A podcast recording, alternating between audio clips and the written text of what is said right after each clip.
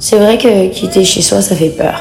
Ça fait peur de se sentir déraciné, de perdre tous ses repères, son confort, son attachement à tous les petits endroits que tu as visités où tu avais l'habitude d'aller.